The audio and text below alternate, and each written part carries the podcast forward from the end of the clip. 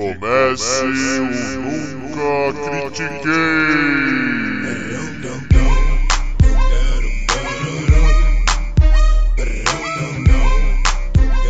Boa noite, bom dia e boa tarde. Bem-vindo ao último episódio de 2020 do podcast esportivo embasado, não jornalístico e zoeiro, eu nunca critiquei. Eu sou o Maurício, the host with the most, e hoje eu sou o Maurício mesmo. E comigo tá o Arthur Bindi, sendo ele mesmo também esse ano. Esse ano, esse Que episódio. curioso, né? que curioso. É, não, esse é o primeiro ano que eu fui o Arthur Bins, Maurício, você tá certo. Tá coberto de Não, razão. é, Todos- provavelmente deve ter sido. Todos os outros anos eu fui o Binge, Bindão e variâncias disso. Né, Acho que esse é o primeiro ano que o Arthur apareceu. E aí, meu querido, o último do ano, o último de 2020. É, esperamos ter ajudado aí a, a vocês todos suportarem esse ano aí que foi muito difícil, a gente sabe. E para esse episódio a gente tem um assunto aqui que há muito tempo eu queria tentar encontrar um jeito de falar, um jeito de trazer, mas estava difícil. E depois a gente vai fechar com uma retrospectiva de 2020. E esse assunto que eu tanto queria falar é dos prêmios é, em dinheiro, né, as premiações para os clubes é, brasileiros, né, interessados, claro, é, nessa na- em 2020. Tá? Foi quando eu comecei a, a ir um pouco mais atrás de números, aquelas coisas todas. Por que isso? Porque assim, o brasileiro ele tem 38 jogos. É o ano inteiro, ele é enorme, né? Ele é gigantesco. E ele dá uma premiação pro seu campeão de 31 milhões de reais, o que não é pouco, é bastante até. Porra, E isso vai descendo de 1 milhão, é, é, 1 milhão a 2 milhões e caindo de posição até o décimo, que ganha 16. O décimo primeiro, daí tem uma diferença, ele ganha 12. Vai caindo até o, acho que décimo quinto, que ganha 9. E aí na zona de rebaixamento é 5, e aí vai tipo 5 e 4, não muda muito. Então ele tem aí duas prateleiras do do décimo pro décimo primeiro e do décimo quinto pro décimo sexto. Só que esse é o esquema, né? É isso que eu quero trazer um pouco. São 38 jogos. Tipo, são normalmente ou sei lá, vai 8 meses, 7 meses de campeonato. É um campeonato muito longo e ele te dá 31 milhões. A Copa do Brasil, que muitos times passam a primeira, segunda, terceira, quarta fase, eles nem jogam essas fases, vão direto pra, pra, pra eliminatória, pras oitavas. Se, você- se, se não me engano, se você está na Libertadores, você vai pras oitavas ou você vai pra quarta fase, algo assim, eu não peguei direitinho. A Copa do Brasil dá 54 milhões de reais pro campeão. Que tá quase beirando ali o dobro do brasileiro. E pode ser por muito menos jogo que você fez. O vice-campeão já aí tem uma grande diferença. Ele ganha 22 milhões. Na semifina, é, os semifinalistas ganham 7 milhões. As quartas de final ganham 3,3 milhões. Ou seja, diferente do, do brasileiro, a Copa do Brasil ela praticamente dobra o prêmio se você ganha dois jogos. Então, eu, eu, eu comecei um pouco atrás disso, por quê? Porque tem muito mais time que tá priorizando a Copa do Brasil e largando mão do brasileiro. E faz sentido. Você gasta é, esforço, salário, tipo, se você for colocar em números brutos, coisa assim, para dois jogos, para receber talvez tipo o dobro do que no brasileiro. Se você juntar tudo isso, pode ser 10 jogos, 12 jogos que você que você pega, mas você ganha tipo absurdamente mais porque você ganha pela semifinal, você ganha pela é, pelo campeão, você ganha pelas quartas, então você ganha muito mais do que o brasileiro jogando 50% dos jogos, né? E aí eu, eu, eu quis abrir mais o leque, né? Porque, pô, Libertadores é o torneio que tem que ganhar. Libertadores é o que a gente ama. Libertadores é o, o campeonato que, tipo, toda a torcida sempre quer desde que você esteja qualificado, né? Então eu fui atrás desses números. E aí eu queria trazer para você, Bindi, algo muito, muito interessante, depois eu quero a sua opinião, que assim, na Libertadores, você ganha mais pela fase de grupos do que pelas oitavas e pelas quartas de final juntas. Porque nas oitavas de. É, na, na, fase de grupos você ganha 3 milhões de dólares. Porque você ganha 1 milhão para cada jogo jogado em casa. É assim que a Libertadores paga. Nas oitavas de final, você ganha 1, é, 1 milhão e 50 mil é, de dólares é, por jogo em casa. Só que você só joga um, em vez de jogar três. E nas quartas de final é 1 milhão e 500 mil dólares. Ou seja, a fase de grupos ela te dá mais dinheiro, tipo, sozinha, do que as oitavas e as quartas juntas. Já estamos numa quarta de final, indo para uma semifinal. É, o, o, o, pagamento por jogo pode estar tá aumentando, mas ainda assim, tipo, pela transmissão de TV, tudo, a gente sabe muito bem que umas quartas de final ser é, 500 mil dólares a mais é piada, né? E aí nós temos para o campeão 15 milhões de dólares e para o vice-campeão 6 milhões de dólares. Na Sul-Americana é a coisa mais bizarra que eu já vi na minha vida. Não vou, uh, tipo, de verdade. A Sul-Americana dá 300 mil dólares, depois 375, 500, 600, 800 e aí sim, finalmente, na final ela chega nos milhões. 2 milhões de dólares e para o campeão 4 milhões de dólares. Por que que para mim isso é um absurdo completo, gigante, sabe? É ver, por exemplo, um caso da Sul-Americana. Cara, se o dólar não tivesse 5 reais, não vale a pena você gastar muita grana na Sul-Americana e, e, a Libertadores se salva se você for campeão, se você conseguir os 15 milhões, que você ganha 30 milhões de reais naquela época que o, o, o dólar era 2 reais né? Só que, tipo, o, o, o, brasileiro, por outro lado, ele dá 31 milhões de reais, mas ao mesmo tempo, ele pega o ano todo. Ele, tipo, ele, ele te obriga todo o investimento que você faz em cima dele. Entendeu? Então eu fui começando a ver esses números, por exemplo, a Libertadores, ela ganha da Copa do Brasil porque o dólar tá alto, senão ela perderia da Copa do Brasil. A Copa do Brasil seria para os times que estão no vermelho, para os times que estão é, precisando de uma ajuda financeira, o torneio mais importante do ano, ponto, acabou. É Copa do Brasil e não é mais nada. E para nós, torcedores que assistem, a gente não dá valor para a Copa do Brasil. O brasileiro é muito mais importante que a Copa do Brasil, mas a Copa do Brasil pode dar um prêmio muito, muito maior para o time. A Sul-Americana, por ser uma Sul-Americana, por você ter que passar lutando no brasileiro para chegar na Sul-Americana, ou seja, você já teve todo aquele, aquele investimento no ano anterior pro brasileiro. E aí, por exemplo, você vai para uma Sul-Americana e você sai na segunda fase e você ganha, tipo, juntando é, 700 mil dólares, isso é uma piada, velho. Como? 700 mil dólares, velho. Tipo, isso é uma completa piada, cara. Tipo, você pega 3 milhões de dólares em, em, em, duas fases de um torneio internacional que deveria ser maior que o brasileiro. Tipo, nem o cara que foi rebaixado pra segunda divisão, pra série B, ganha tão pouco. É, tipo, Bom. cara, é, é, isso isso é muito bizarro. Isso, tipo, e é e, e, ele ganha menos do que o cara que caiu, porque a Sul-Americana tá pagando um dólar para cada cinco reais. Porque se não fosse assim, se fosse dois, que nem antigamente, cara, não valeria nada. Absolutamente nada. Não vale a pena você correr atrás da Sul-Americana. Ponto, não existe. Tipo, isso, isso é bizarro. Tipo, muito bizarro. Pensar que, por exemplo, o campeão paulista ganha 5 milhões de reais que é mais do que juntando a primeira e a segunda fase da Sul-Americana, cara. Tipo, São Caetano pode, pode tipo, ganhar um prêmio maior, por exemplo, do que um time que foi pra primeira e segunda fase do. É, da, da Sul-Americana. Isso, mano, isso é um absurdo. E aí eu comecei a dar uma olhada assim e tipo, mano, pros times que estão no vermelho, o calendário deles é completamente diferente. Tipo, mas assim, absurdamente diferente.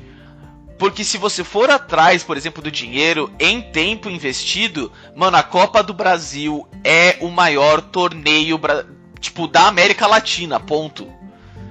Porque o quanto o tempo que você investe e o dinheiro que você investe, sabe, pra, pelo retorno que ele te traz, é, é, é, é absurdo. É tipo, é absurdo. É claro se você for campeão, mas ainda assim.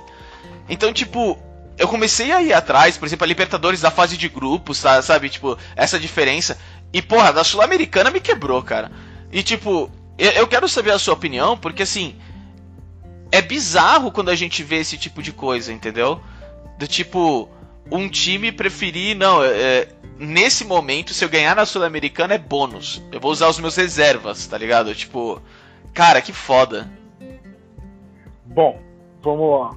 Cara, assim, você colocou todo, todo o seu coração para fora e assim, existem alguns fatores para os torneios serem estruturados com esses valores no nível nacional. Vamos primeiro tratar no nível nacional e não no nível Comebol, porque a Comebol por si só é uma instituição que ela infelizmente por ser uma instituição que organiza e administra, o adjetivo que eu vou usar para ela aqui, ela nunca deveria existir, mas ela é uma instituição folclórica, né? é, é incrível Perfeito. o que, ela, o que ela faz. Então, assim, vamos falar no âmbito nacional. Campeonato Brasileiro e Copa do Brasil tem uma diferença brutal. Brutal. E a premiação da Copa do Brasil, os times, eles nunca vão poder externar isso. Nós não temos uma cultura da nossa torcida no futebol brasileiro para um time chegar e falar assim: eu não ligo se eu ficar entre o 13 terceiro e o oitavo do Brasileirão se eu chegar na final da Copa do Brasil.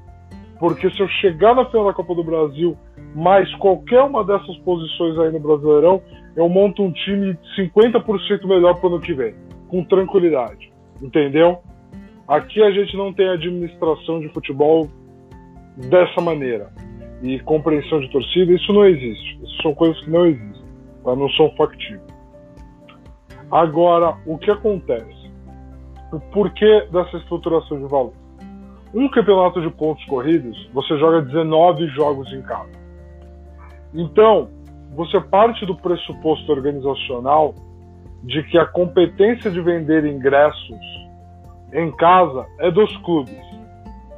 Então, eu tenho uma premiação menor porque o torneio estruturado pelo, por si só pela federação te possibilita os jogos em casa para você arrecadar. Uma renda mais limpa, mais sua. O que no fim das contas é bullshit. Porque se os clubes se soubessem e já tentaram ao longo do tempo e não conseguem, não tem força para isso, porque tem muito rabo preso, organizar só eles não dependeriam de federação nenhuma. Né? Convenhamos, Maurício. E a Copa do Brasil, ela tem menos público, e é uma competição que estava perdendo gigantesco prestígio ao longo dos anos 2000. Gigantesco prestígio.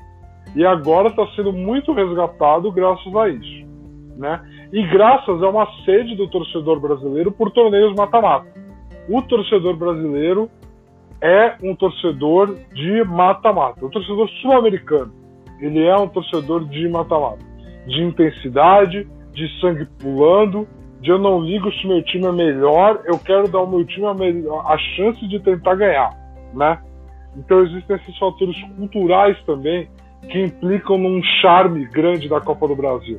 A, a, essa é uma coisa boa que a CBF entendeu que a Copa do Brasil vem para atender um anseio dos torcedores de ter um torneio nacional mata-mata disputado.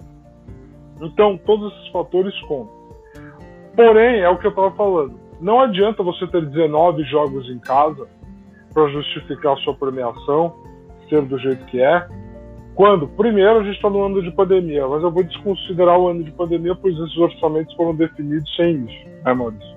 Uhum. Então, assim, é, quando você não tem aqui no Brasil, tirando alguns clubes, pouquíssimos, e algumas arenas, que possibilitem ao torcedor a experiência de ir ao jogo independente de qual jogo ele é, independente do nível técnico do time.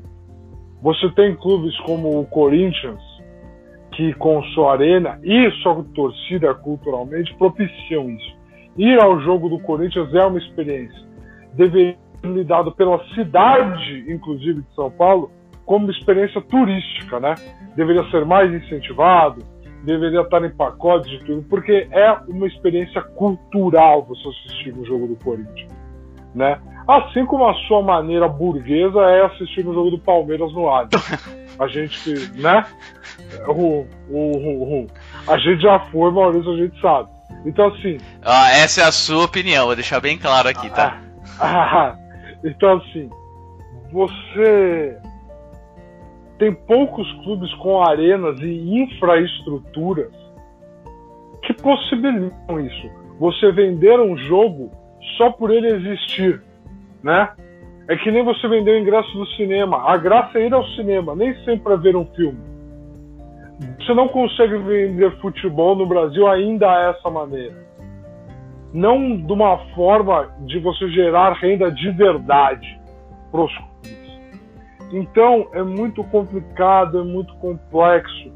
E aí, cara, é, você chega nesse patamar em que se realisticamente os clubes abrissem a boca para falar com a torcida, na moral, se não vai pegar vaga Libertadores, que é algo que moralmente pesa para montagem de elenco, para uma conquista de patrocínio, a gente não vai desconsiderar isso.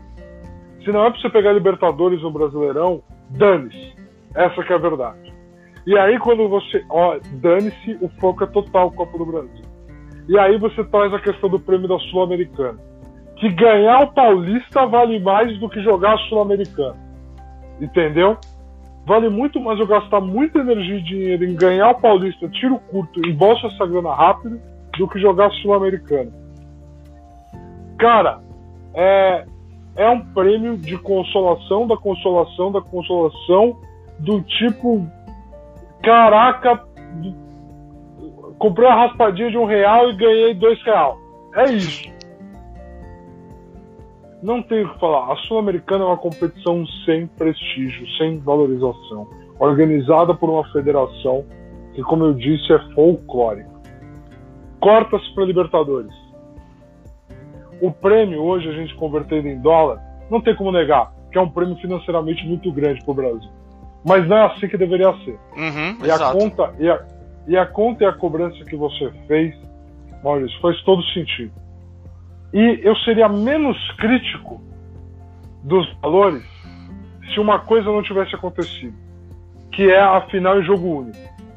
A final em jogo único é a organização assinando embaixo de que ela quer vender o seu produto pelo produto, certo? Ela quer vender o produto não pela quantidade, pela qualidade. Hum. Ela quer vender os jogos da Libertadores como a Champions vende os jogos da Champions. E você não vai conseguir fazer isso com o produto que se tem hoje, pagando o que se paga hoje. Você não vai fazer isso. Você tirou de uma torcida sul-americana completamente maluca e apaixonada o seu jogo em casa de Libertadores. Cara, você vai parar menos para ver o jogo. Essa é uma verdade que dói. O Boca na La Bomboneira, o River Plate no Monumental de Nunes eram eventos que eu parava, que, que o, o, público de futebol da América Latina parava para assistir na final da Libertadores. A final da Libertadores, jogo único de dois times que ninguém se interessa, e a Comebol deu muita sorte ano passado da final ser River Plate e Flamengo, essa que é a verdade né? De dois times que o grande público não se interessa, você faz isso, você vai matar a Libertadores sistematicamente. Uhum. Você vai matar a Libertadores sistematicamente. Porque ela, a, estrutura, a estrutura dela não está preparada para isso. Você deu passos maiores do que as pernas. Não, Entendeu? E, e pensar, por exemplo, normalmente a, a, a Comebol, ela não faz aumentos significativos de ano para ano. Eu fui dando uma olhada, por exemplo, na Libertadores do ano passado. Tá, claro, era, era uma premiação menor e teve uma, um aumento, mas é, de, é, é, só quando você começa a procurar tipo de 10 anos para cá você vê uma, uma diferença muito significativa, né? E por que que eu, que eu falo isso agora assim? Porque é a Libertadores muito antigamente ia quatro brasileiros, quatro argentinos, pá. Só que claro, a Comebol quer vender mais os times mais fortes, criar aquela rivalidade. Pô, agora vão seis times brasileiros, se não me engano. Vão. É porque o Flamengo é campeão. 7. É. Potencial 7. E acho que cinco ou seis também argentinos. Mano, vai time pra caralho do Brasil, da Argentina, Uruguai também vai é, mais do que antes. Por que, que eu falo isso? Porque a Comebol tá dando para os times um torneio mais difícil. E tá falando para os times: se você quer ser campeão aqui, você vai ter que investir muito mais dinheiro, porque o campeonato já está muito mais difícil. Você com certeza vai ter um, um no mínimo um time argentino e um time brasileiro na, na fase de grupos. No mínimo, você é um time brasileiro, com certeza você vai ter um time brasileiro e um time argentino, mínimo, no, no, no seu grupo. E tipo, porra, mano, é, são oito grupos, é. Tipo, vai ter alguns que não vai ter? Pô, tudo bem, mas ao mesmo tempo, tipo, de repetir já e ter também um argentino que a gente sabe, tipo, pô, o argentino é foda, é quem mais ganhou a Libertadores. É, então, tipo, é uma outra coisa. Então, você vai ter que investir muito mais. O nosso prêmio acompanhou isso? Não, não acompanhou. O nosso prêmio não acompanhou e não vai acompanhar. E se a gente colocar um sétimo time brasileiro, um oitavo, nono time brasileiro, foda-se.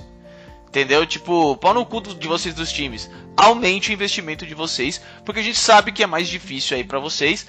E tipo, é isso aí, eu vou estar tá ganhando aqui na venda de de barato, tipo de Comebol Santander, não sei que, lá Libertadores, de, de, visão, de TV, de não sei que, isso não importa, eles vão estar tá ganhando mais com isso.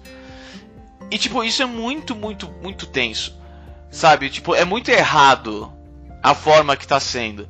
Por isso que os prêmios, daqui a pouco, se continuar dessa forma, tipo, a Libertadores só vai ser pro prestígio romantizado. A Sul-Americana, tipo, vai de, quase deixar de existir. Eles vão ter que fazer uma reforma inteira nela. Porque não, não vale mais a pena você levar o seu time principal. Você vai levar o time júnior. Você vai levar o time. Nem time reserva, time júnior para jogar. Então, é algo que, tipo, é muito. É, é, muito. É tipo, é bizarro, é isso que é. Porque, tipo, a gente tem uma hierarquia definida. Isso que é verdade. A gente tem uma hierarquia definida nos torneios. Não é como se fossem torneios paralelos com o mesmo peso. Não, não é. São torneios com uma hierarquia definida tipo, comandada pela FIFA, porque eu digo FIFA porque a Libertadores é o que importa, a Sul-Americana não importa pra FIFA. Então a FIFA, tipo, dá o valor a Libertadores, a Comebol dá o valor a Libertadores e, tipo, um meio a meio pra Sul-Americana, o Brasil dá o brasileiro e depois a Copa do Brasil e por aí vai. Entendeu? Então, tipo, é, é muito, muito complicado quando você vê esses números no bruto e você vê essas hierarquias definidas e, e nenhuma delas faz nenhum sentido. Sabe? Tipo, o campeão da Sul-Americana ganha um milhão a mais, ganhando a final, ele ganha um milhão a mais do que a fase de grupos da Libertadores. Sabe? Tipo, eu entendo que em matéria de hierarquia talvez faça sentido nesse lado. Mas ao mesmo tempo você fala, mano, ele foi campeão. A gente sabe que não é fácil ganhar a Sul-Americana. A gente sabe que, tipo, você pode acabar pegando um River Plate na Sul-Americana na final. Porra, um River Plate, velho. Depois você vai jogar, sei lá, contra o Guarani da Venezuela na, na, na, fase de grupos da Libertadores, tá ligado? Tipo, como? Cadê a paridade nisso? Entendeu? E eu concordo muito com o que você fala da parte de Copa, só que eu discordo assim para mim, o brasileiro nunca deveria ter se tornado uma liga, tipo, desse jeito, sem final, sem parte mata-mata. Eu sei que você não concorda, eu te entendo. tipo, Premier League não é assim, é, Liga Espanhola não é assim, Série A italiana não é assim, Bundesliga não é assim. Eu entendo perfeitamente. Mas para mim é, a Copa do Mundo é assim. A Champions League é assim. A Libertadores é assim a Copa de lá do, do dos torneios lá do, do, dos clubes, desculpa, a Copa dos clubes, Copa do Mundo de clubes é assim. Não é uma liga, não é consistência, é Copa. Então, pra mim, tipo, não faz nenhum sentido você ter uma liga de consistência em que o campeão é o mais consistente, quando todos os outros torneios que você vai disputar não são de consistência. Tipo, você quer ter um torneio assim? Firmeza, pode ter, mas ele não pode ser o mais importante. Porque se você for para Libertadores e você for o mais consistente, você sai da fase de grupos, você cai na oitava de final. Simples.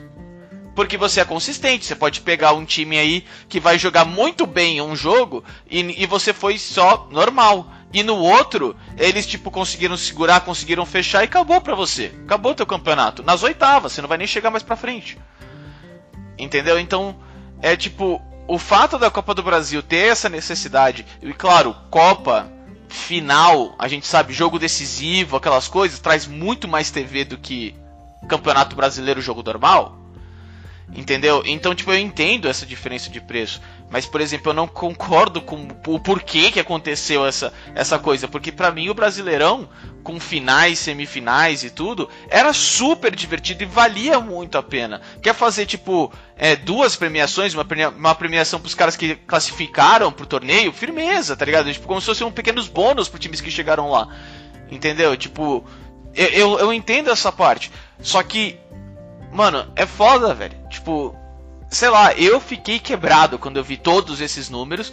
E, tipo, os números fazendo sentido pura. É, só porque o dólar tá 5 reais. Porque se você for ver em 2010, 2012, esquece. Esses números não vão bater e a gente não vai fazer tipo, nenhum sentido quando você pensa no seu discurso 10 anos atrás, você como torcedor pedindo e reclamando e não sei o que, e você olha, por exemplo, esses números e você fala, mano, por que, que a diretoria, tipo, tá pensando dessa forma e tá me escutando eu reclamando? Porque não deveria. Sei lá, tipo, é, é algo que eu queria trazer, eu queria, tipo, que os nossos ouvintes dessem uma olhada, entendeu? Dessem, tipo, criassem as suas conclusões, passem com a gente as suas conclusões também, fiquem à vontade, porque é muito bizarro quando você vê uma hierarquia montada perfeita de internacionais, depois nacionais, depois regionais, e você vê os prêmios e os prêmios fazerem sentido porque o dólar está absurdamente alto. Tipo, para um é. time venezuelano, essa é a melhor é, jeito de pagar do mundo. Mas se você tem um time que tem. um país que tem uma economia boa, sei lá, vamos colocar o Chile, tempos atrás, que tipo, super tranquilo, super uma, uma moeda super tranquila também. Esquece, velho. Pra você não vai valer nem um pouco a pena tudo isso que você tá fazendo. Pensando, é claro, eu não sei os prêmios das ligas nacionais do Chile. Mas pensando que fossem na mesma proporção que o Brasil, por exemplo. Até porque a viagem lá é muito menor. Então, tipo, Gasta-se menos com viagens, por exemplo. É, entendo o que você está colocando. E assim, eu nem vou entrar no mérito do, do pontos corridos e, e Copa. Você está errado, é... a gente já sabe. Eu vou ficar muito quieto. É... Vou ficar muito quieto. Mas é legal porque foi algo que a gente conversou quando a gente ponderou trazer esse tema. Que é assim, para a galera pegar uma perspectiva do que é para uma administração de clube ter que tomar uma decisão baseada nisso. Porque a gente tem ícones do futebol de décadas anteriores, como a década de 60, 50. Por exemplo, Pelé. Pelé tem duas Libertadores com o Santos, certo? E dois Mundiais. Beleza? E, e são no início da carreira do Pelé. Quando ele não tinha atingido o auge dele ainda e aí é uma conta que não faz sentido. E é uma conta que se a gente olhasse que a gente analisa hoje, Messi, Cristiano Ronaldo, a gente falaria que foram anos de derrocada, poderia falar, onde ele não alcançou tanto, quando na verdade o time do Santos foi procurar capitalizar financeiramente e o Pelé, obviamente, carro-chefe disso, porque ele deveria receber os prêmios individuais dele, obviamente, né? Foi procurar capitalizar em cima disso. Então, ao invés do Santos priorizar disputar Libertadores da América, que se exploda a Libertadores da América. Eu vou jogar esse torneio convidativo na PQP, porque ele vai pagar uma nota. que se exploda tal, que se exploda tal. E provavelmente devido a politicagens do período, vamos jogar aqui o Robertão e ganhar oito deles em dez anos. Entendeu? Porque nós somos muito melhores, porque nós somos os melhores jogadores de todos os tempos. Sabe? É, desse, ao longo da história do futebol, grandes jogadores, grandes times jogaram em épocas em que era muito claro que tomar a decisão financeira era a decisão certa. E nós passamos por isso e só olhamos para trás com saudosismo. Né? Então, é interessante a gente pegar uma análise disso. Por que, que o Pelé não tem oito Libertadores? Não foi porque ele perdeu seis. Foi porque ele simplesmente não, não, não valia a pena. Não importava. Provavelmente ele não viajou para jogar alguns dos jogos fora do país, do Santos. Porque o Santos marcava um amistoso no mesmo dia, porque antigamente era isso. Você jogava dois jogos em três dias, você jogava dois jogos no mesmo dia. E quando eu digo antigamente, eu digo o São Paulo durante a, a fase que chegou dos anos 90, que foi bicampeão da Libertadores, aquele time do São Paulo jogou dois torneios no mesmo dia. Então, assim, é, o futebol sul-americano ele é tradicionalmente e historicamente organizado e decisões são tomadas dessa forma. Então é interessante a gente que hoje tem muito mais contato com como o futebol europeu é organizado.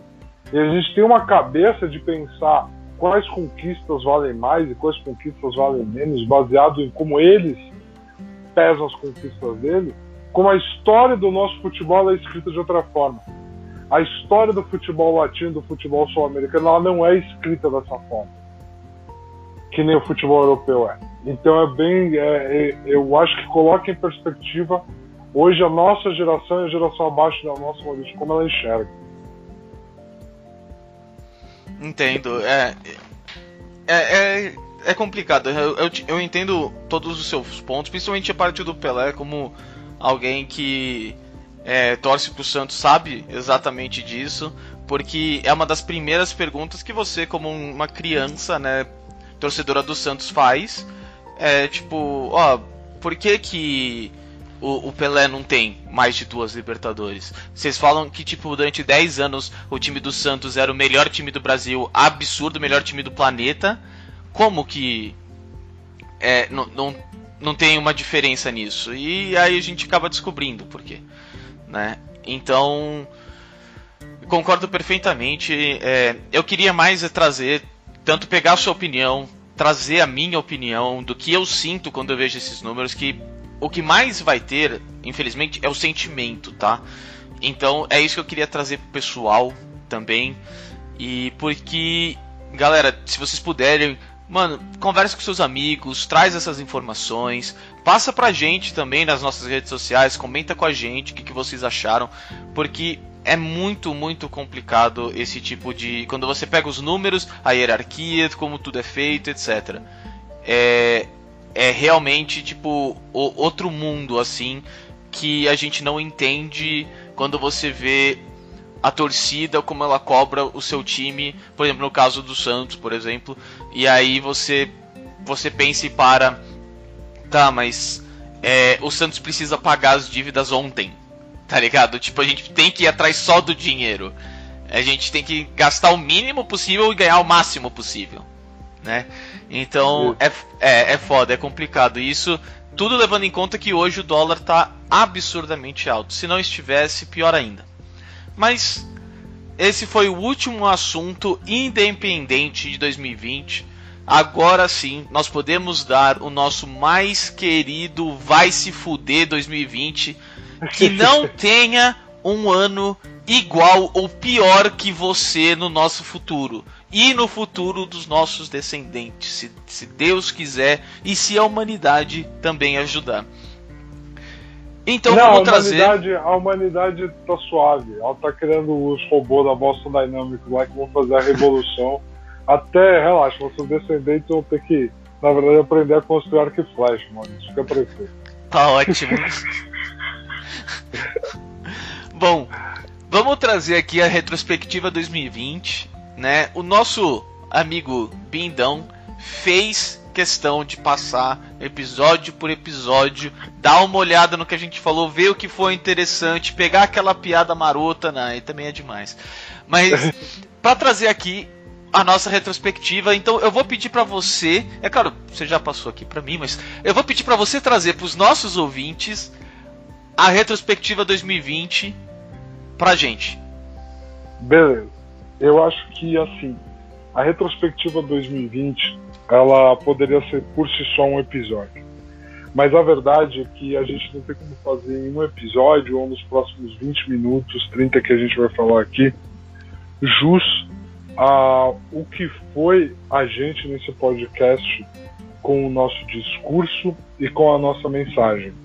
Porque, Maurício, ao longo dos anos que a gente está colocando aqui, a gente investe bastante tempo nosso em fazer uma análise de uma disputa, fazer uma análise, a gente procura sair da caixinha, fazer uma análise conceitual sobre a organização do esporte, sobre a estruturação de uma, de uma liga, de uma federação.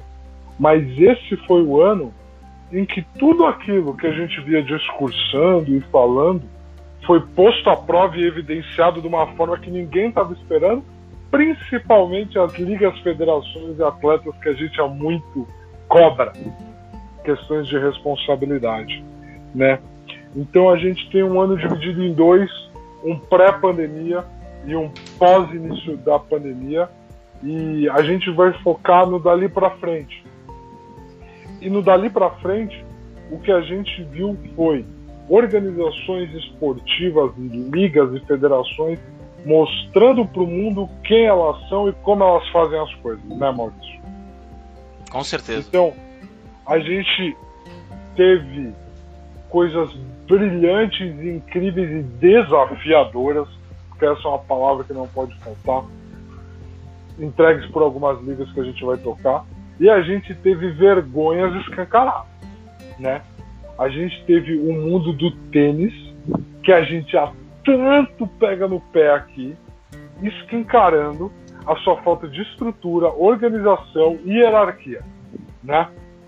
O que Djokovic fez para sujar o seu nome esse ano, o que federa a Federação Internacional fez falhando em organizar um esporte que tinha tudo, tudo, tudo para dar muito certo. É um esporte que cada um joga de um lado da quadra, malandro. Cada um joga do lado da quadra e a torcida não pode reagir. É solicitado que eles fiquem em silêncio. Como que vocês não conseguiram organizar rapidamente para ter torneio? Fazer teste ter torneio, parabéns! Sabe? Parabéns!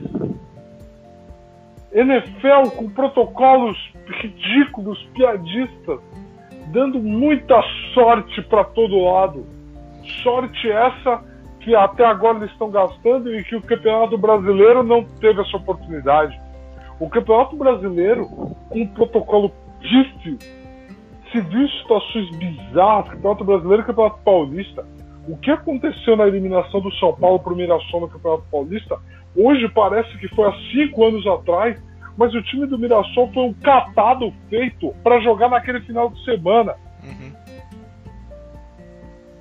É, foram no... coisas assim que. Ah, por favor. No, no, caso da NFL, assim, antes de eu falar da NFL, que ela tem um asterisco, mas trazendo também a Major League Baseball, que, mano, é beisebol.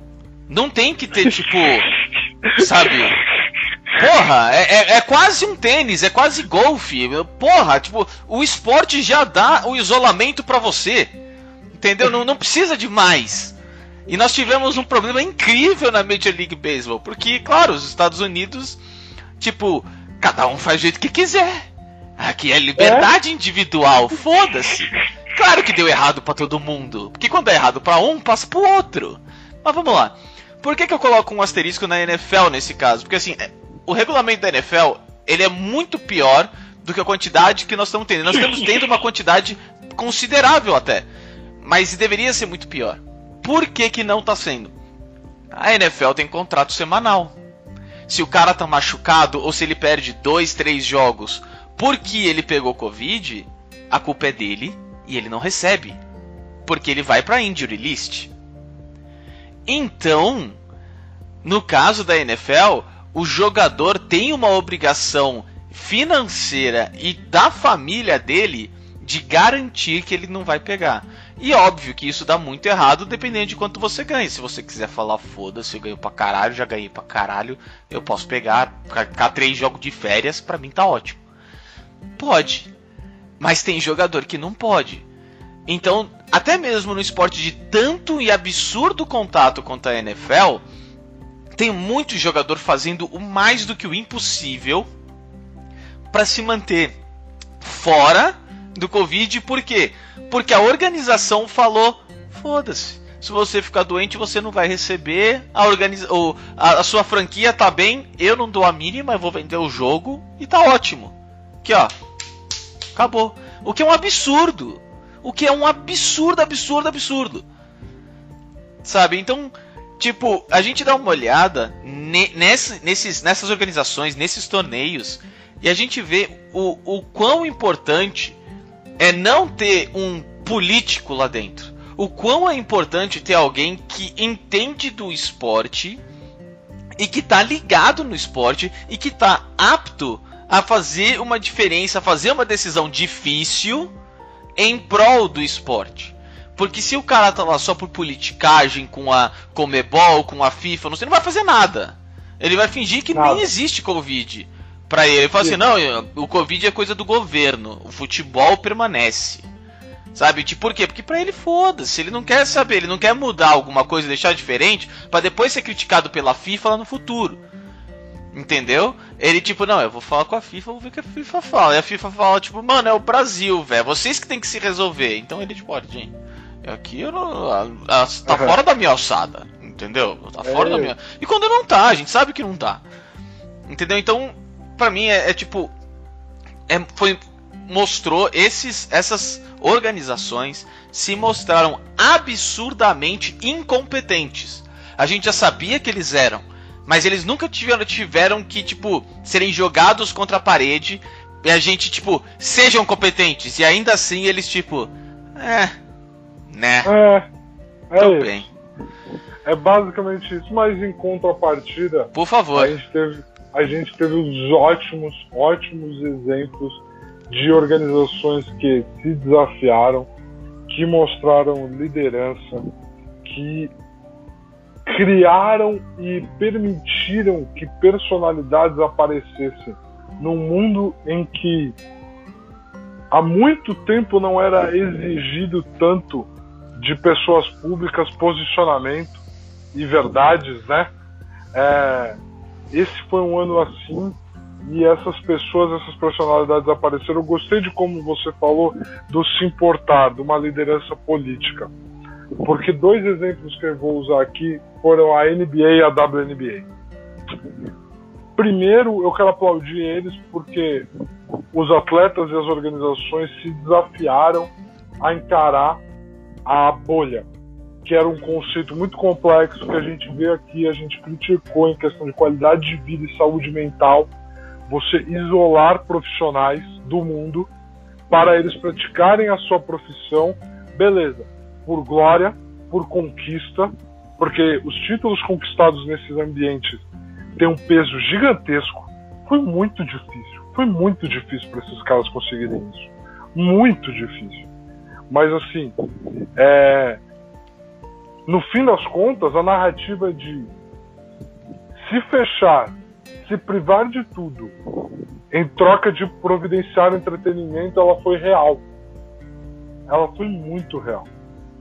E a WNBA e a NBA conseguiram isso por quê, Maurício? Porque eles tinham o que você falou, organização política.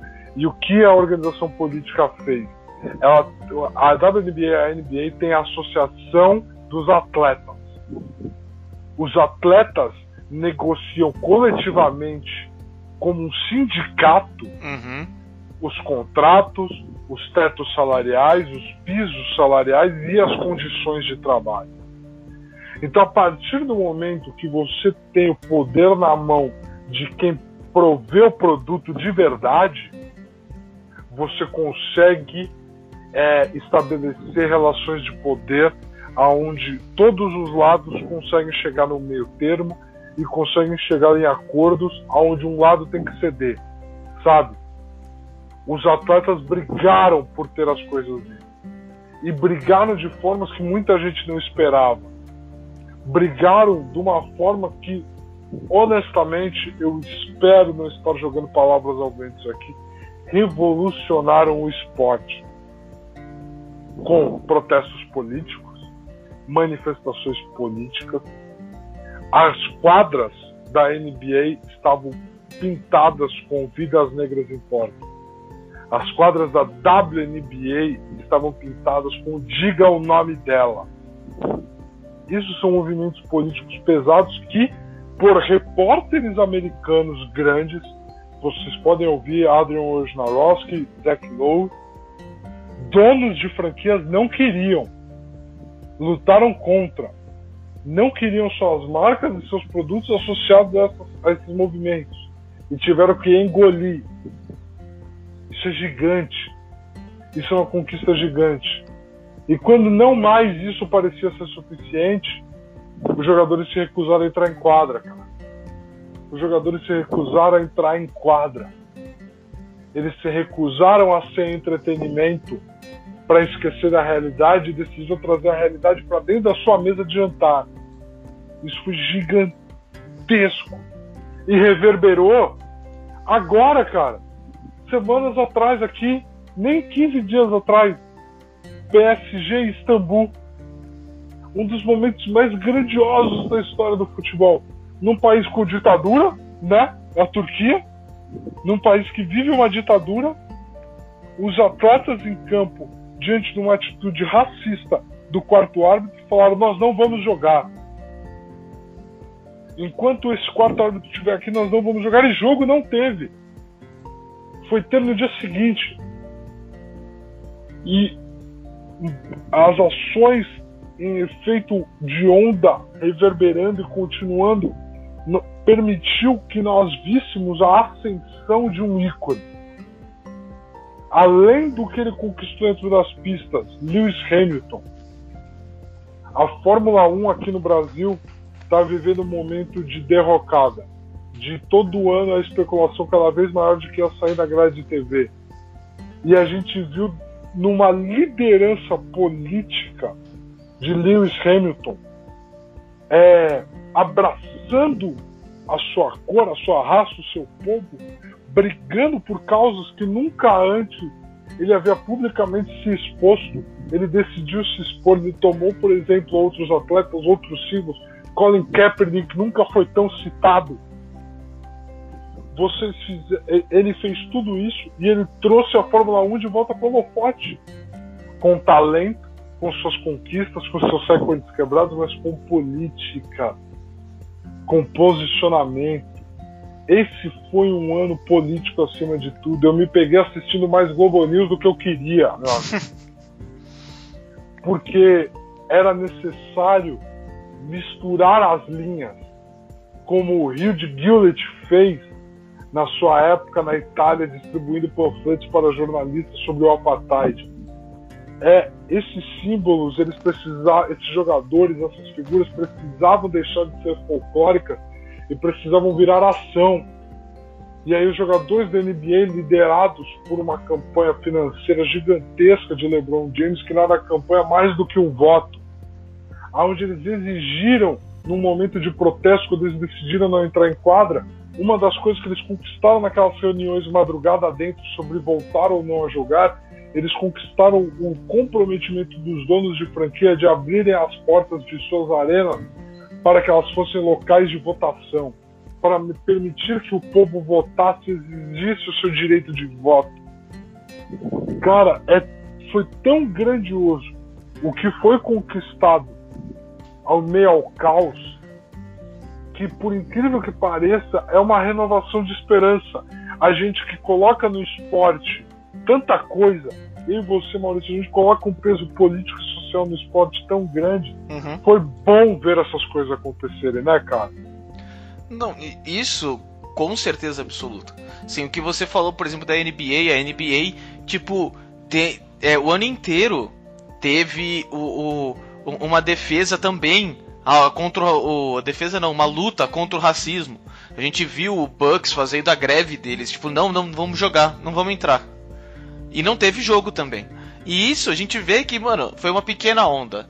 Aí a gente vê o PSG agora também. Ó, tá, tá repetindo de novo. E, e, tipo, o maior momento, e, e, esse é o foda, se tornou o maior momento do ano no futebol. Acima de qualquer título. Acima, acima de qualquer final. Acima de qualquer coisa. Não tem como falar que não. Tipo, o vídeo do Mbappé falando, tipo, olha, enquanto esse cara estiver aqui a gente não joga. Com ele aqui não tem jogo, a gente sai. Tipo, esse vídeo passou muito, muito, muito mais e deu uma, uma, uma propaganda muito maior ao futebol do que qualquer jogo que pudesse ter naquele momento. Qualquer um. É sensacional. Por exemplo, que você fala do, do Hamilton. Sabe que, mano, o cara tem um puta de um talento e ele sabe o poder que o talento dele tem. Ele sabe o, o, o, o porquê, assim, eu sou tão bom, as câmeras vão ficar em mim. E as câmeras vão ficar em mim e eu vou usar o meu tempo o melhor possível. Até mesmo quando não for só para correr dentro do carro. Tipo, é, é sensacional, como você falou, tipo, sabe, da metade pra. Não, nem metade, vai. Esse último é, trimestre. Foi. Aqui. É, quadrimestre, trimestre foi algo tipo. Que foi uma renovação, foi algo tipo uma torcida de que 2021 viriam ares melhores. Sabe, talvez fosse aquele, sabe aquele cheirinho de primavera, mesmo no frio do, do inverno, talvez tenha sido isso, espero que tenha sido isso. Mas foi algo que tipo foi sensacional ver no mínimo nesse lado dos atletas de algumas organizações, sabe? Foi o, o, o ver, por exemplo, que nem a gente a gente criticou muito aqui a bolha, mas muito aqui a bolha da NBA. Mas vendo agora como estão todos os esportes acontecendo ao mesmo tempo, tudo normal entre aspas, cara, se fosse para fazer de alguma forma que fizesse bolha, todos, entendeu? Se fosse para fazer de alguma forma, teria que fazer desse jeito ou uma semi bolha, algo diferente, algo tipo super controlado. Mas, tipo, eu que critiquei muito a bolha da NBA, ao mesmo tempo, hoje eu tô de parabéns, velho. Não teve um problema no, do, durante o, a NBA. Acho que teve um ou dois é, casos de furo de bolha, de não sei o que. E, mano, isolou, fechou, pegou todo mundo, testou, testou, testou. Não, foi só esse cara, tá, tira ele, tira ele e pronto, segue agora sem ele. Foi sensacional, tipo, tá realmente de parabéns. A NBA pode falar o nosso torneio teve Covid porque nós não jogamos com todos os jogadores aqui. Se todos os jogadores estivessem aqui, esse ano foi sem Covid. Foi só um ano um pouquinho mais curto. Eles têm essa liberdade de falar, o que é um absurdo. Tipo, a gente vê a Premier League também, que tá funcionando tinindo tinindo. É. A Fórmula 1 que tem que viajar, ficar indo de país para outro também, com pouquíssimos casos. Quando você vê o quanto de mobilidade de, de mano, em duas semanas você tem que estar em outro país, velho, com tudo pronto. Sabe, é um absurdo. Eles, tipo, tá, a gente não vai pro Brasil, a gente não vai pros Estados Unidos. Mas, porra, você vai ter que ir da Espanha, por exemplo, pra França. É uma viagem ainda. Tem que levar carro, tem que levar não sei o que, tem que levar tudo para chegar lá, velho. E isso é correndo. Isso é pauleira, entendeu? Então, tipo, é na correria que aparecem os erros, né? Sim. E... Sim, é no, no caos que. É no, no, nesses momentos que você vê aonde os processos têm falhas gigantescas que, devido à natureza do mundo como ela era, passavam, né?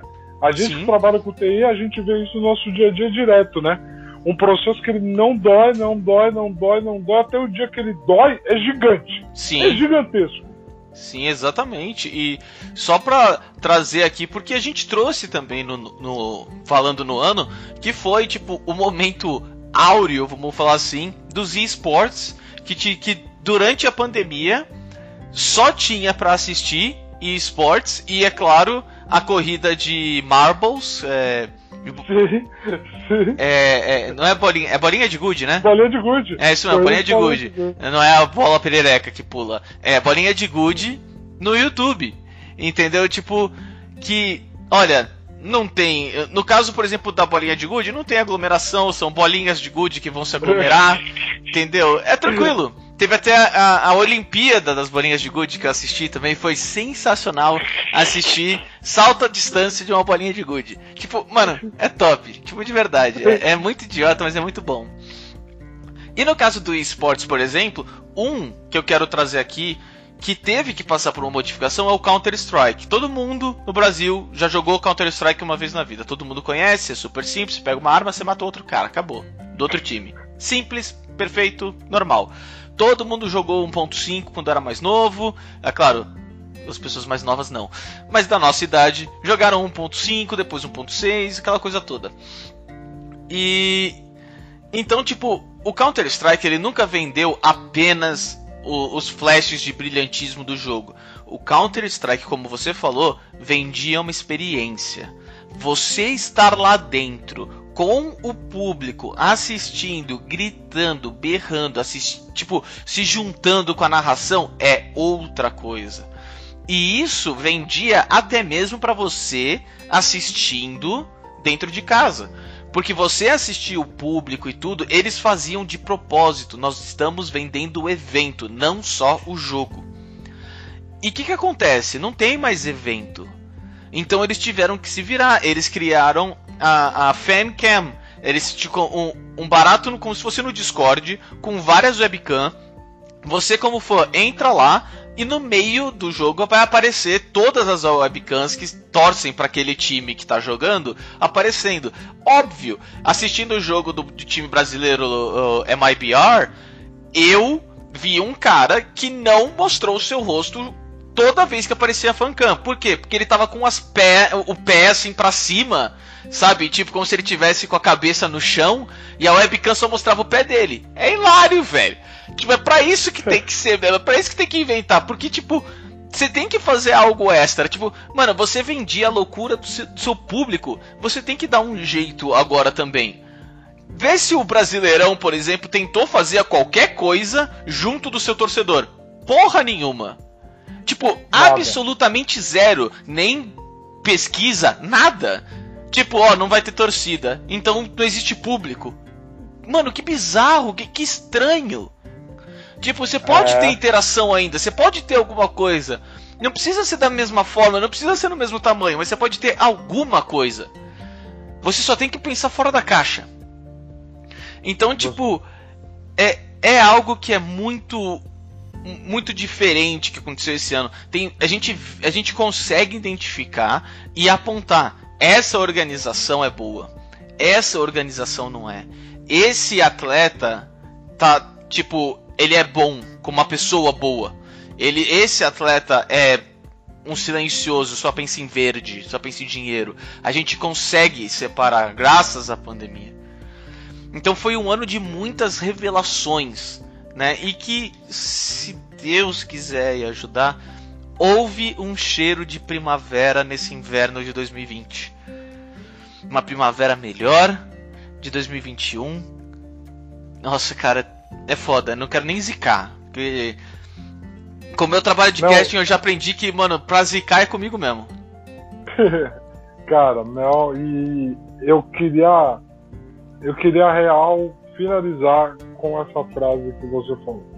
Porque eu achei ela poética e resumindo muito bem.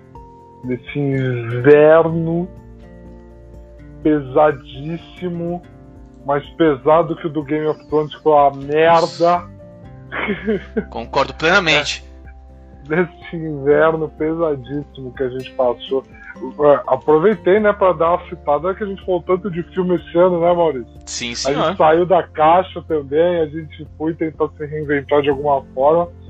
É, nesse inverno pesadíssimo que foi esse ano, esses eventos no final, essas pessoas, essas personalidades que deram a cara a tapa e mostraram e apareceram e ganharam a gente, elas foram uma brisa de uma primavera muito boa que pode estar por vir. Eu espero que o mundo não pegue a vacina, injete em si, junto com um botão de reset. Eu espero que o mundo aprenda com o que foi vivido aqui. Eu espero que quando as pessoas saiam de casa, quando tudo estiver ok, elas tenham contato com as pessoas perderam famílias inteiras e elas tenham a noção do que é uma realidade. Porque as pessoas não estão tendo e está muito difícil e a gente está torcendo por essa primavera que tudo dando certo está por vir. Então, pessoal, esse vai ser o nosso nosso recadinho aqui no final. Queria agradecer a todos vocês por mais um ano, um ano muito difícil, nós sabemos para todos nós. E então eu queria só agradecer a todos vocês por permanecerem com a gente. A gente viu que alguns de vocês, tipo, o Spotify é, entregou a vocês, né, falando que a gente era um dos seus preferidos podcasts. A gente agradece do fundo do nosso coração. Muito, muito obrigado mesmo. E fica aí um, um, um desejo de um 2021 muito melhor do que um 2020. Muito obrigado, pessoal. Valeu. É isso. Muito obrigado, galera. Curtam esse final de ano com muita responsabilidade. Boa. Com muita responsabilidade. Aproveita para cozinhar, gente. Cozinha em casa, sabe? Vocês conseguem. O Maurício não consegue, mas vocês que estão ouvindo a gente conseguem, tá? Então, assim, muito obrigado por tudo, por esse voto de confiança, por dar ouvido pra gente e eu não vou negar que foi um ano que, de alguma forma, toda a crítica que a gente fez nos nossos tempos anteriores, eu ganhei um senso de validação, sabe, irmão? Então, assim, eu fico. Vamos que vamos, vamos pro próximo, vamos pro ano que vem, com a nossa cara, novas pessoas formadas no fogo desse ano e vamos para cima. Então é isso aí, galera. Fiquem em casa e lavem as mãos.